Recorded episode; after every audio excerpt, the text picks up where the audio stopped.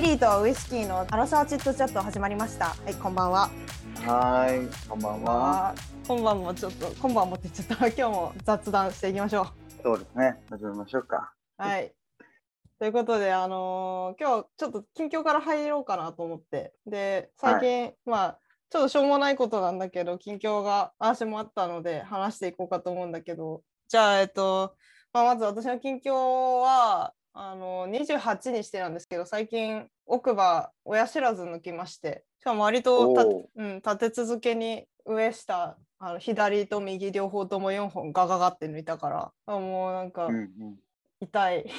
痛かった。痛いし怖かった、親知らずね、まあ確かに痛いよね。うん、痛い。い俺も一回抜いたことあって、うん。一。回？一回？どういうこと？一回って。そう、右の方だけ、右の方だけ。はあなるほどね。左もあるんだけど、まあちょっと話の流れ的には、まあ親知らずだけってあれだけど、俺の場合はちょっと顎の骨を削ったのね。右の顎の骨だけちょっと、そう、あのちょっとは出てたから、で、その骨を削ると一緒に、うん。あの、親知らずも抜いたっていう感じだったから、うん。まあ、正直まあ、本当の何、親知らずの痛みは正直わかんないけど、もうその骨を削ったので痛かったから、まあ腫れはしたよ、ね。痛いわ。腫れは痛い痛い。じゃあ腫れた、うんあーなんかだからね左側をと右側だから上下ずつ抜いたんだけど間開けてね左は抜いた時に腫れなかったの。腫れるって言われててうん。めっちゃもう怖いと思ってたんだけど、なぜか腫れなくて。で右側はもう割とぷっくりあの何おたふくみたいな感じで腫れちゃって。なるほど。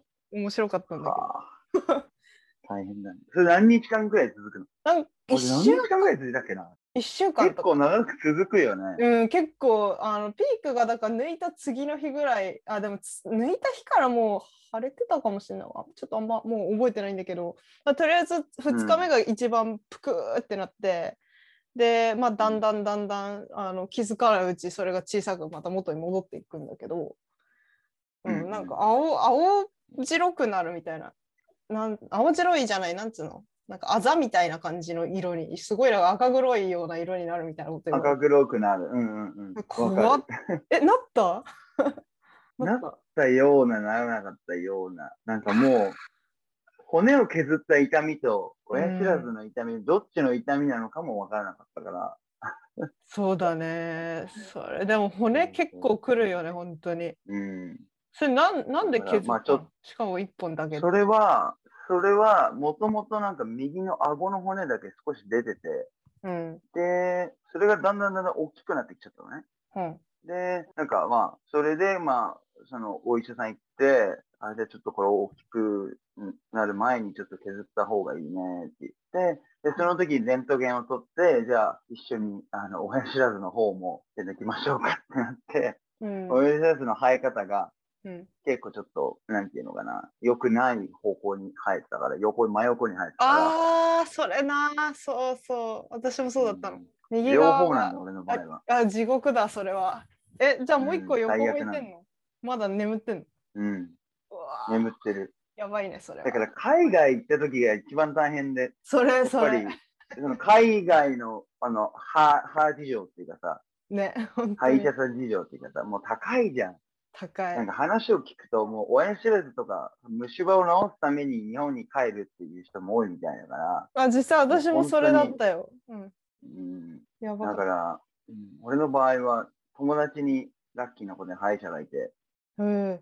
その子にいつも LINE のビデオ電話で俺の歯パって見せて、大丈夫？って聞いて、すごいね、雑だからうん見えねえよって言われるんだけど、そりゃそう だ。まあまあけ結果的には歯磨いてくださいって言って終わり。歯磨いとけって言われて。それだけかい。だってまあね、結果的にそうなっちゃうよね。まあ、仮にさ、だって見て分かってもさ、治療しようがなくない？そうだね。だからもうアドバイスだけもらうみたいな。なるほどそれが歯磨いてくださいっていうか、まあそうなるわなと思って。いや、まあそうだね。ままあけどなんだ深刻だったらさ、深刻だったら言ってくれるわけじゃん。だからまああ深刻じゃないのんうんうん、まだいいかな。ああ、そのレベルだとねっていう。ね、そうそうああ、なるほどね。分かった分かった。まああの私親知らずの話結構しょうもないまあ、聞いてる人にとって多分割としょうもない話かもしれないけど私にとってかなりでかい話でさ何年も何年もさ、結構怖くてであの親知らず抜いて歯を矯正した人たちの話聞くたびになんかもう戦慄してて。でも歯の矯正もやりたいしみたいな。なんかまあ今後やるかどうかはまだちょっと分かんないけど予算とかもあるから。でもとりあえず親知らずを抜くのがファーストステップなわけね。うん、であの私も結構歯が親知らずがちょっと生えようとしてきてめちゃくちゃ痛い時とかあったりとかして。で、うん、実際海外で地獄のような痛みを味わってるわけよ一回。うん、その歯医者にもう本当は高いから行きたくなかったけどあまりに痛くて眠れないレベルだったから行ったことがあって、まあ、その時まあそこまで高くはつかなかったけど、まあ、虫歯だったんだけど、うん、まあそういうので痛い思いしてるから歯は本当に大事っていうのをいつも思ってて。なるほどね。ちなみにどのくらいかかったの？その海外で治療した時、うん、だから虫歯の治療の途中でねあの日本から一時日本に一時帰国してる時にあの虫歯のと治療の途中で、まあ、これちょっと深さがよく分かんないからこれ以上痛むんだったら神経取った方がいいかもしんないけどでも神経取るのもねちょっとやっぱりリスクがあるからってことでとりあえず神経残したまま帰ってきたら、その神経が暴れ出して帰ってきた直後に。痛い痛い痛い痛いっつってなってでもう耐えきれない。痛み止めももうなくなってしまったから。っつってもう死の死に物狂いでちょっと歯医者さんに行ってでなんかもう仮の詰め物してもらってでそこから3ヶ月ぐらい、うん、ままた日本帰るんだけどその間3ヶ月仮の詰め物で耐えしのいだと。でえっと、そうその時の金額が300ドルとかそのぐらいだったかな。仮の,、えー、仮の詰め物するのに300ドルってかっけえよと思って。まあ大体。それだけで300ドルかかって。うん、3万、まあオーストラリアドルだから3万いかないぐらいだよね。2万5、6千ぐらいかね。うん、高かったよ。高いね、それでもね、やっぱり。そう。まあ。保険とかあるのかね保険、もちろんあるよ。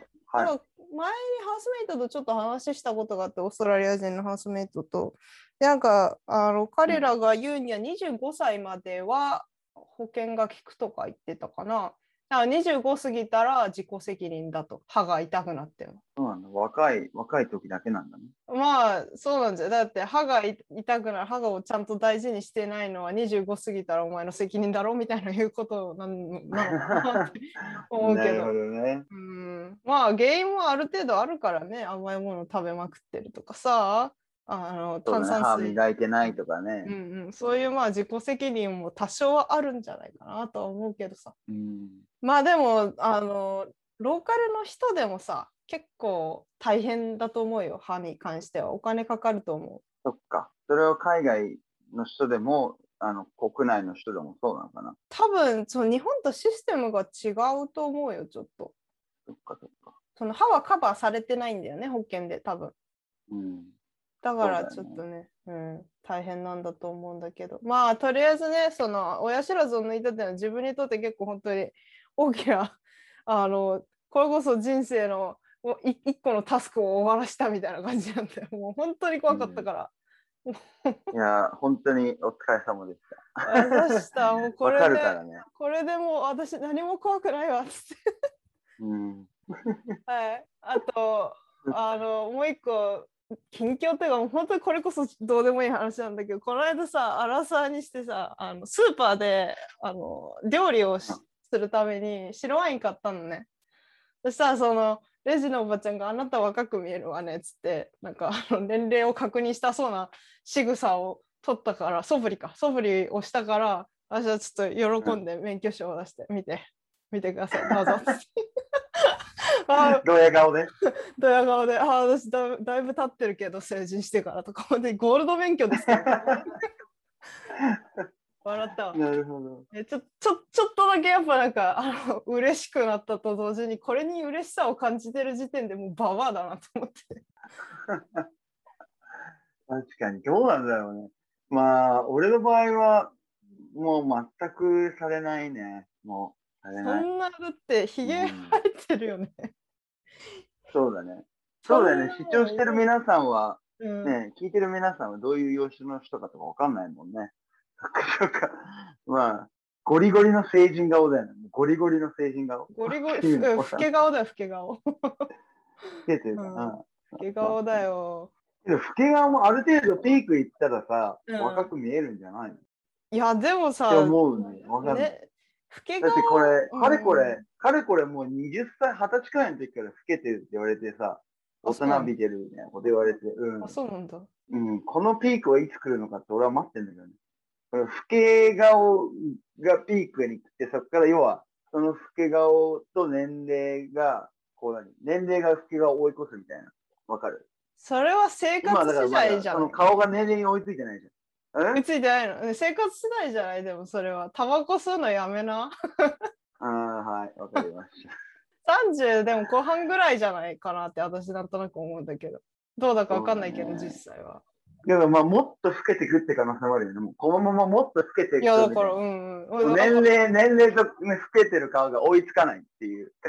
うん、だからさ、そのタバコ吸うのやめたら老けるのも止まる可能性は十分にあるじゃん。そうだね。いや、まあ、そんな、まあけど好きな、好。きなこと、好きなことしてやっぱ生きていかないと。ストレスをためらない、うん、ためないようにしないと。言い訳。タバコ肯定してんな。うんうん まあいいんだけどさ、まあそれも、それこそ自己責任だもんね。そうだね。うん。まあ好きなようにしたらいいよ。はい、わかりまし まあこんなところかな。私の近況はね。た。はいはい、そうだね。はい。で、ウイスキーじさんは。次は俺かな、うん、はいはい。最近なんかあった？ウイスキーの近況の報告と言いますと、まあかなり、あの、あの皆さんから聞いた大きな、あの、ことに聞こえるかもしれないんですけど、実は私、あの、日本を旅立ちまして、ああ、えっと、なんと、あの、海を越えて、今、イギリスの方に来ております。イギリスそれで、そうです。な、何も思いつかなかった。イギリスにいたらなんだハリー・ポッターか。ハリー・ポッターだね。うん。そうだね。ア実はそうなんですよね。あの、まあ、あの、日本を旅立って、まあ、今ちょうど5日間い ?5 日目か。5日目になるんですけど、まあ、あうーん。こっちでもだから、まあ、自主隔離というのがあって、まあ、それを今やってる状況かな。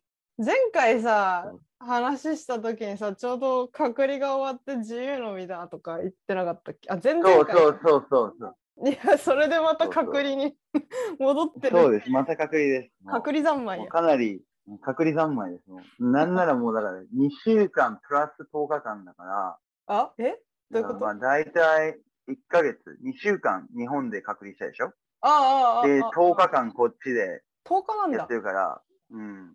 短いんだよ、こっちの方が。だ。けどまあ、計24日間、24日間の隔離生活ですよ、ももうなんか、有給休暇みたいなもんじゃん。う。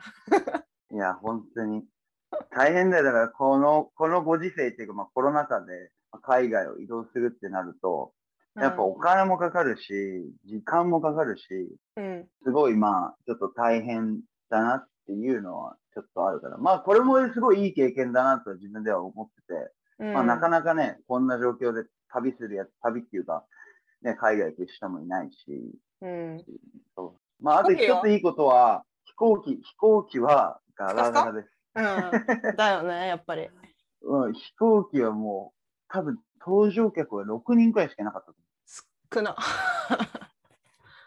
少ないです、本当にもう。だから、あの、3席ある、ね、エコノミー、もちろんエコノミーなんだけど、うん。3席ある席、足伸ばして、もう寝ながら、うん。もうくつろぎながらもうゆっくり、あの、旅、旅っていうかね、まあ、飛行機に乗ることができたから、まあ、それはまあ、プラスかな。そうだね、確かに、ね。それ以外は、うん。それ以外のメリットはない。まあ、リスクが高すぎるもんな。そうです。リスクが高いです。本当にマジで。まあ、今回はね、まあ、大阪じゃないや、東京からシンガポールうん。で、で、シンガポール、東京？から出たん東だ京じゃないか、大阪か。大阪、大阪から、えーえーとシンガポール、シンガポールから、まあ、イギリスっていう、まあ、経路を使ってね、うん。まあ、飛行したんだけど、うん渡航したんだけど、うんあの、な、もうそもそも、うん。そもそも本当はイスタンブールに行きたくて、トルコのイスタンブールっていう場所に行きたくて、もともとチケットを取ろうかなと思ってた矢先に、イギリスの政府から、そのトルコを経由したパッセンジャーは、搭乗者は、まあ、強制的なホテルでの隔離を、まあ、指示されてしまって、うん。ってなるとすごい自己負担が大きいわけだよね。あ、自己負担？多分三、うん、自己負担。強制隔離は自己負担。あ、そうなんだ。それきついわ。うん。だから、まあ、それを考えたらちょっとまずいなと思って、何日間？もともと、まあ、イギリス、10日間だね、ああ、きついな。長い。で、まあ、まして誰にも会えないし、うん。で初めて家ね、行く場所でさ、いきなり 強制隔離はちょっとまずいなと思って、で、まあ、もともと友人の家にあの自主隔離するっていう予定だったから、うん、まあ、その予定は崩したくないなと思って、うん、まあ、いろいろとこう、探していった結果、まあ、シンガポール経由だったら、まあ、安全っていうのがまあ判明して、まあ、だ大丈夫だってことが判明して、うん。まあ、ちょっとシンガポール経由に、まあ、ちょっと変えたんだけど、うん。まあ、まあ、ちょっと大変だよね。やっぱトランジットってなるとね。何時間だったの？トランジット。4時間 ?4 時間くらい。あ、短っ。そっか。じゃあまあそんなに。なんか、普段のやっぱトランジットでやっぱちょっと違う感じだったかな。俺、はうん初めてシンガポールでトランジットしたけど、うん。なんか、そのトランジットの人だけ、なんかこう、飛行機があの到着したら連れてかれて別の部屋に。へで、なんかそのスペースがあって、その,、うんそのトランジット用の。えそこにもう、じゃあそこで待っててくださいって言われて、うんなんか本当にただソファーとか、まあすごい大きいところだったんだけど、ラウンジみたいなところだったんだけど、本当にソファーと椅子がただただ並べられてるところにちょっとトランジットさせられたみたいな。あ、そこから出ちゃダメってこと？出ちゃダメだったね。もう何も買い物もできないし。あ、それで4時間でまあ、到着したのが、うん、到着したのが7時半とかだったから、お店もやってなかったし、あーあ、朝のってこと？そああ、そっか。何もできないね、じゃあ本当にね。う。まあまあ、唯一助かったのは、うん。喫煙所があったこと。出た出た。マジでもう行って瞬間探したよね。で、なんか、空いてなくて最初、多分朝早かったからわかんないけど、うん。あ、これやばいと思って、うん。最初なんか聞かなかったんだよね。うんで、まあ10分くらい、まあね、トイレ行ったり、まあなんか荷物整理、荷物っていうかまあ、自分でね、あの、水確保したりしてたんだけど、うん。あれと思って、うん。見渡してもねえなと思って、うんまさかこれないのかと思って、うわーと思って、きついわーと思って、多分喫煙者の方はわかると思うんだけど、うん。やっぱこう、これダメって、強制的にダメってなると、どうしてもなんか反発的に吸いたくなるんだよ、心理的に。まあね、閉じ込まれ、ね。閉じ込められた環境にいるとね。うん、でも、る。いつでも吸えるよっていう環境だと、まあいいかな、みたいな。ああ、あるんだけど、うん。やっぱ吸えないっていうね、条件がつくと、反射的に吸いたくなっちゃうみたいな。うん、あるね。そう。もうね、ちょっと10分間ぐらいパニックになって、あ、やべえ、これないのかなと思って。下調べだったらあったはずなんだよ。下調べしたんだまあけど、。やっぱコロナコロナ禍でそう下調べしますよ、それは。喫煙できる場所かどうかもうちゃんとチェックしますよ。うんそこも大事、もう。うん、で、ちょっと焦って、で、そしたらなんか、まあ8時くらい、なんか時間だったのかわかんないけど、うんなんか、そう、あの、実はその、喫煙ルームが外にあると。うん。その、要は、その扉をどかで、要は、開、ね、開閉してた、開けてくれて、係の人が。うん。で、なんかすごいなんか大行列になってるなと思って、なんかすごい人が移動したなと思ったら、うんみんな喫煙所に向かってたっていう。そんな喫で、俺も煙それに者ついてさ、多いんだね。いるね。結構いいたね。で、またこれ本当にさ、あの、多分うん日本の空港とかだと、こう室内にね、ちゃんとラウンジの室内に、こう、喫煙ルームって設けられてるじゃん。うん。だけど、シンガポールはまたなんか違って、多分換気とかの目的のために、うん。外、外に入れて吸うみたいな。うんうんうん。外に喫煙室が設けられてたの。うん。でさ、なんかまあ、その、飛行機乗ってる、乗ったことある人だとわかるけど、飛行機乗ってる時って結構寒いじゃん。うん。やっぱこう上空、ね、雲の上とか通過するし、まあ結構冷えてるんだよね。うん。で、まあ外出ても、なんかそこまでなんか暑さは感じなかったのね。まあ空港内だったからクーラーが効いたのかわからないけど。うんで、まあ俺結構上着とか結構着てたから、うんがっつり。で、ああまあやっとタバコ吸えると思って、で、外出たらくっそ暑くて。やっぱシンガポールで、暑いよ、シンガポールはもう。蒸し暑くて、もう蒸し暑くて。ああ、蒸し暑いんだ。本当に、うん、もう蒸し暑くて、多分30度くらいあったんじゃないかなってぐらい。もう速攻も脱いで。そうそういえばと思って、すっかりだから、あの、シンガポールの気候なんか忘れててさ。なるほどね。まあけどまあ、無事にね、タバコ忘れたんだけど、そこで。おめでとう。いや本当に。まあ、その、まあ、シンガポールまで6時間とかだったから、うん。5時間、6時間とかだったから、そんそなにうんね、うん、まあ本当に、一回寝ちゃえばもうついてるっていう状況だったからあれだったけど、うん。だから次が大変だった。だからシンガポールからイギリス、ロンドンに行くうんのが大変だったから、13時間とかかかったから、えー、長っそんなかかる？うん、あそっか大。変だったね。うん。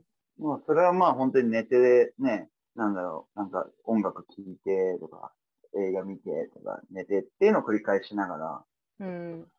それもスカスカだった？あ、スカスカだった。ああ、けどちょっと多かったかな。大阪から、関空からそのうんシンガポール行くときよりはちょっと多かったけど、まあそれでもやっぱり3席空いてたし、うんうんうん。けどやっぱ前後にはいたかな、人は。なるほどね。けどやっぱその中でも面白かったのはね、やっぱ、うんそこで前に座ってた人が、うん。なんかメルボルンから来た人で、メルボルンかあのーらシンガポールトランジットってこと？で、トランジットでイギリスに行く人がいて、うんうん。なんか仕事で行って行ってたみたいで、で、まあその人はもちろんイギリス出身の人で、うんで、まあ、ななんかこう普通に会話してて、ああ、メルボルンから来たんだよね。そしたらね、まあ俺ももともとメルボルンで働いて、ああ、メルボルンで働いてました。ああ、そうなんだ。まあなんか仲良くなって、ええそうそう。で、なんかめ名刺交換みたいな。名刺交換？で、今なんか、うん、なんかそう、もう俺は名刺持ってなかったから、とりあえずメールアドレスだけ教えて、うん。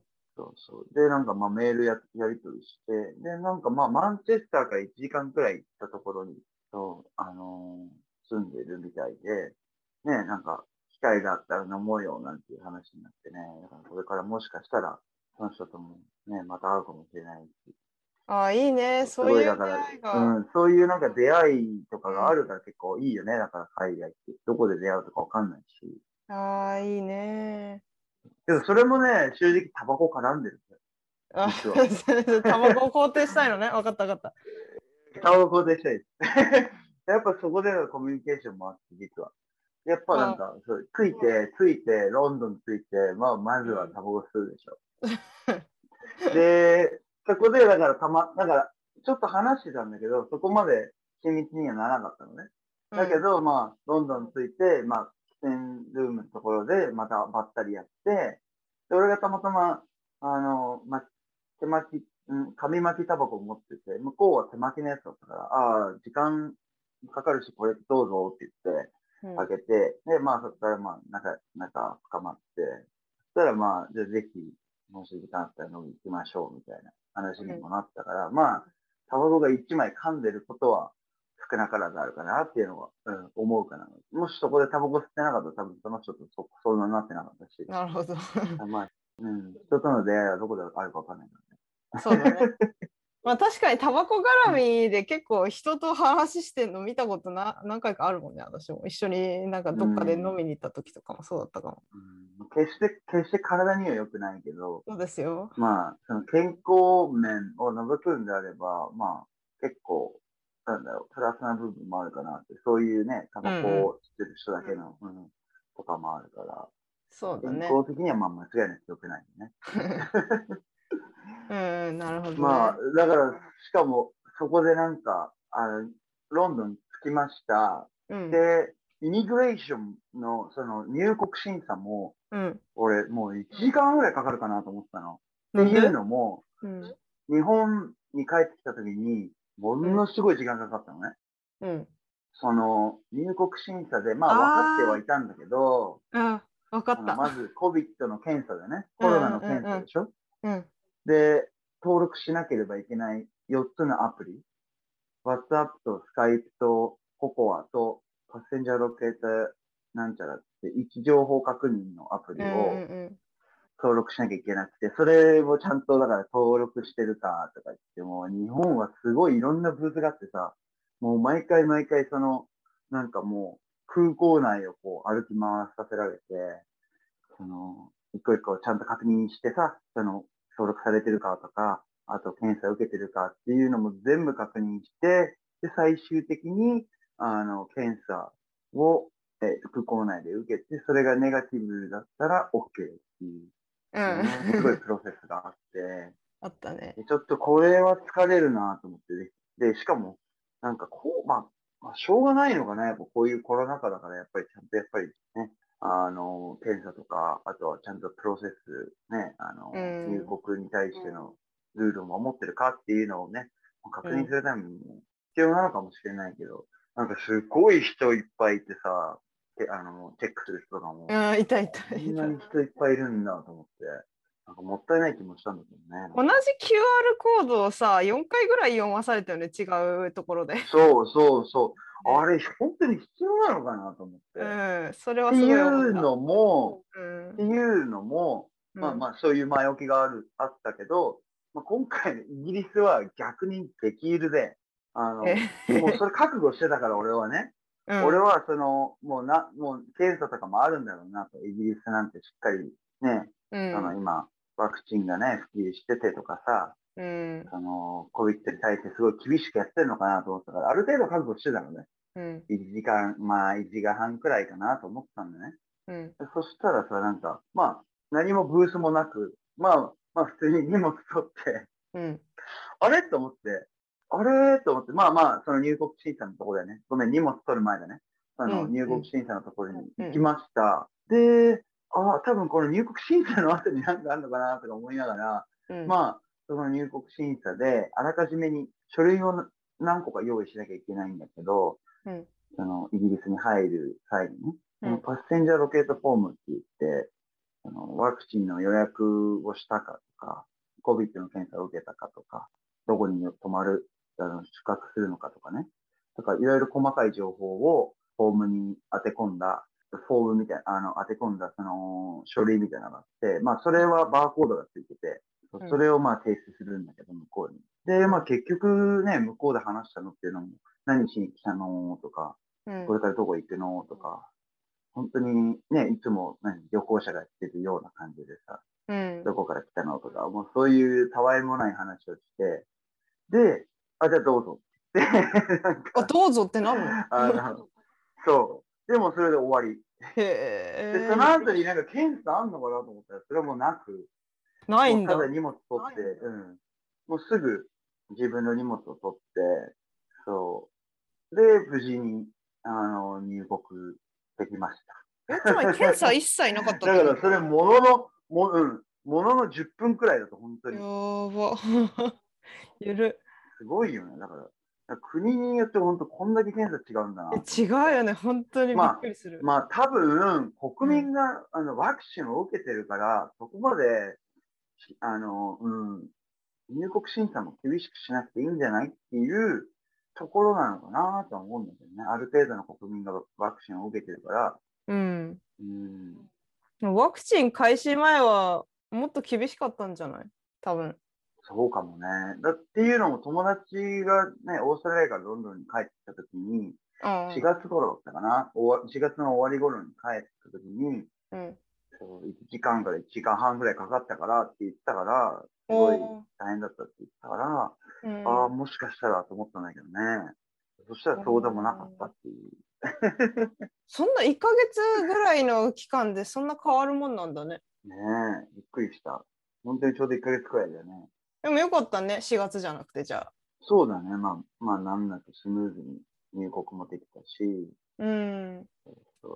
やっぱり人も少ないよね、うん、やっぱ空港も、うん、全然人が少ないし、日本と同じみたいな感じかな。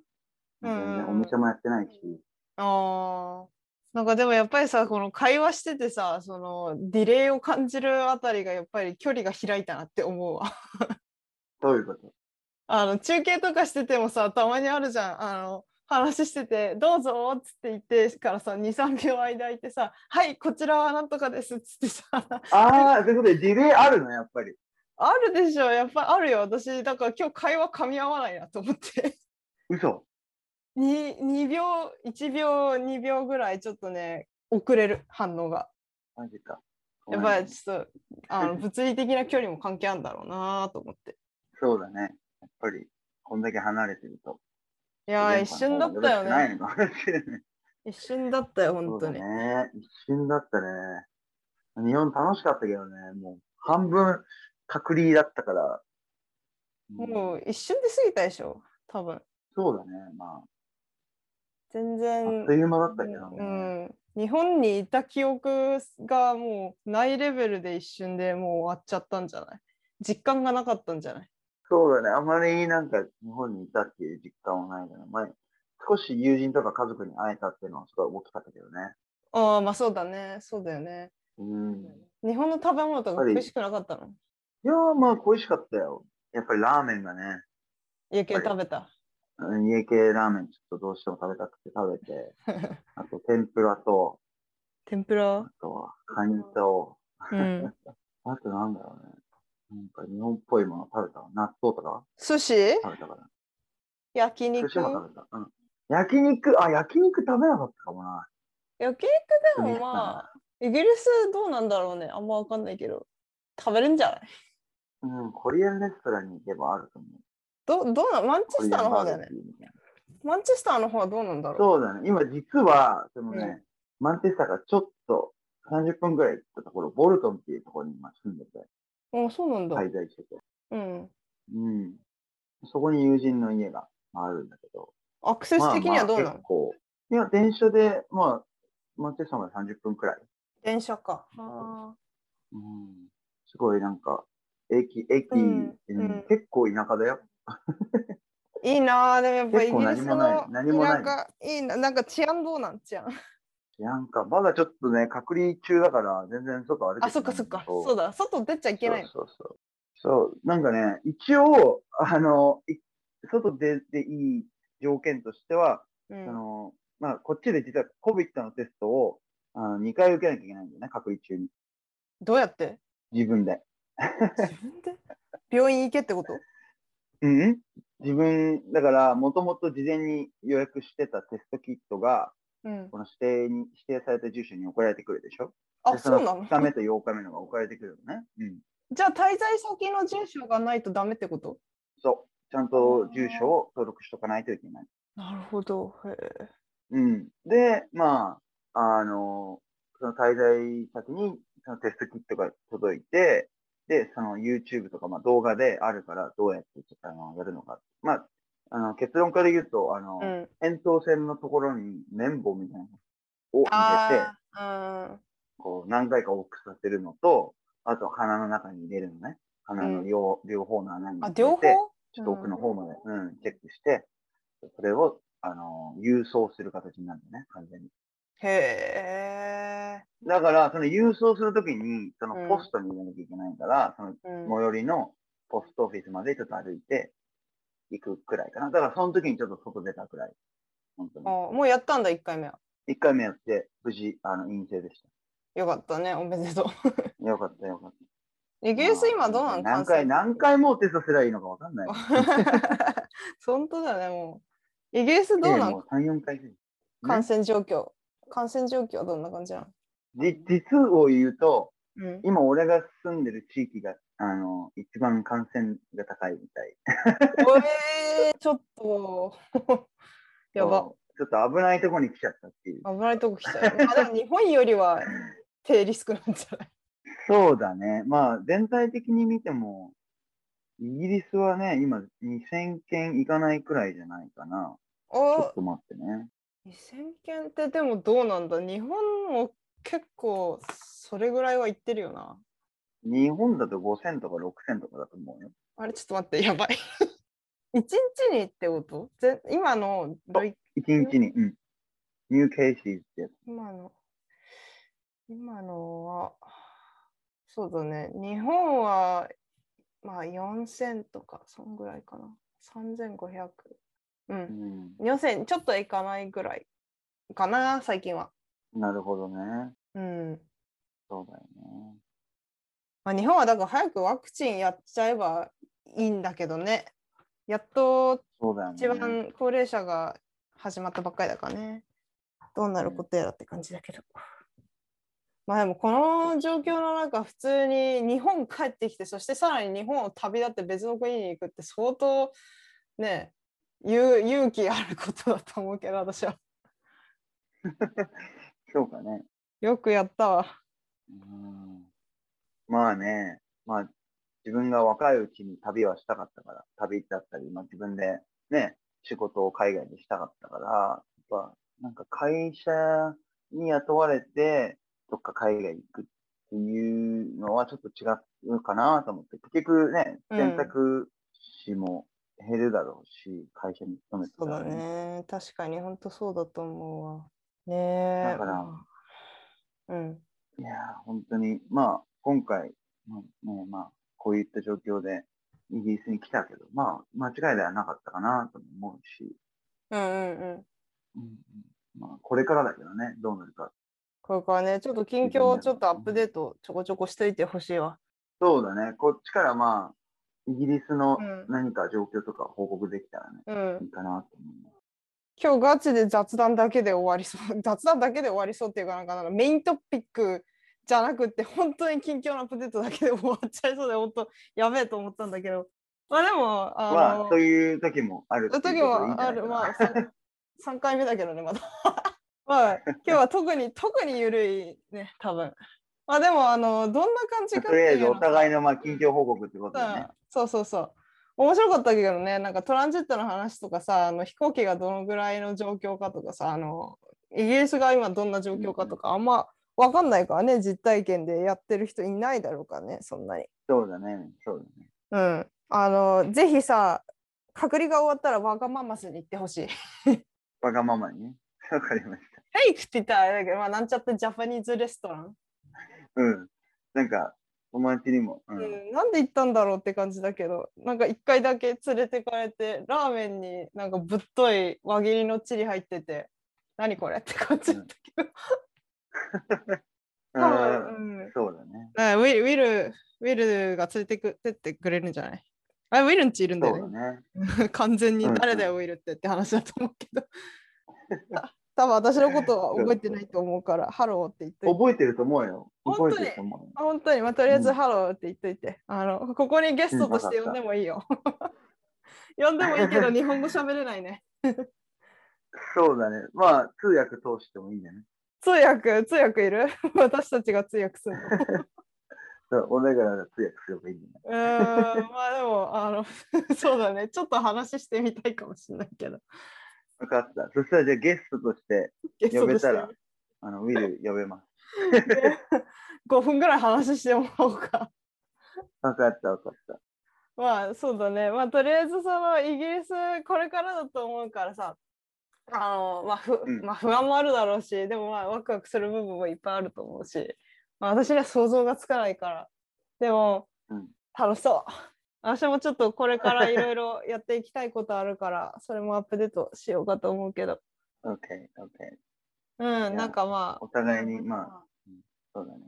なんかまた次、次の機会にね、準備して。で次の機会だね。ちょっと今回長くなってしまったので45分ぐらいで切ろうと思うんだけど、うん。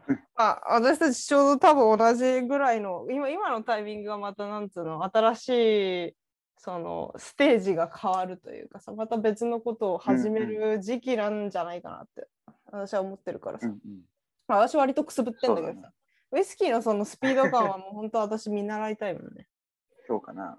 ありがとう。ーこれ怖いもんがない感じすんだよね。私すぐ怖いっていうか、おじけづいて止まっちゃう実際にね、俺はどっちかというと、なんか、ね机上でね、何かこう考え、考えたり、言ってるよりも、実際に自分でね、体験した方が早いかなと思う思うタイプだから、もうすすぐ行動しちゃうかな。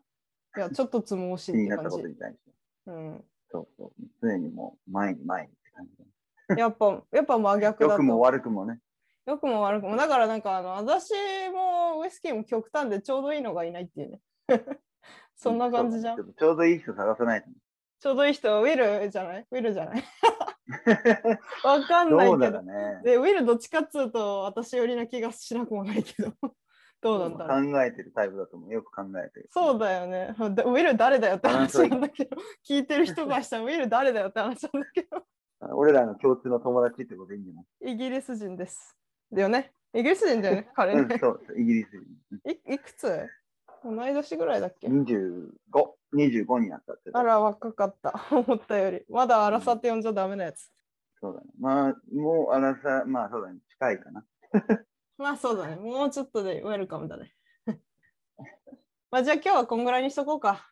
ちょっとあのーはいだいぶ今日緩くて、聞いてる人苦痛だったんじゃないかと思って、本当申し訳ないなと思ったんだけど、まあこんな緩い会があってもたまにはいいでしょう。まあ次回ちょっとね、またもう少し中身のある会話をししようと思うんだけど、今日。はここまでにしましょうちょっとテーマちゃん。と見つけて。うん。でもね、はいあったんだけど、今回はちょっと雑談が長くなりすぎちゃった感じで。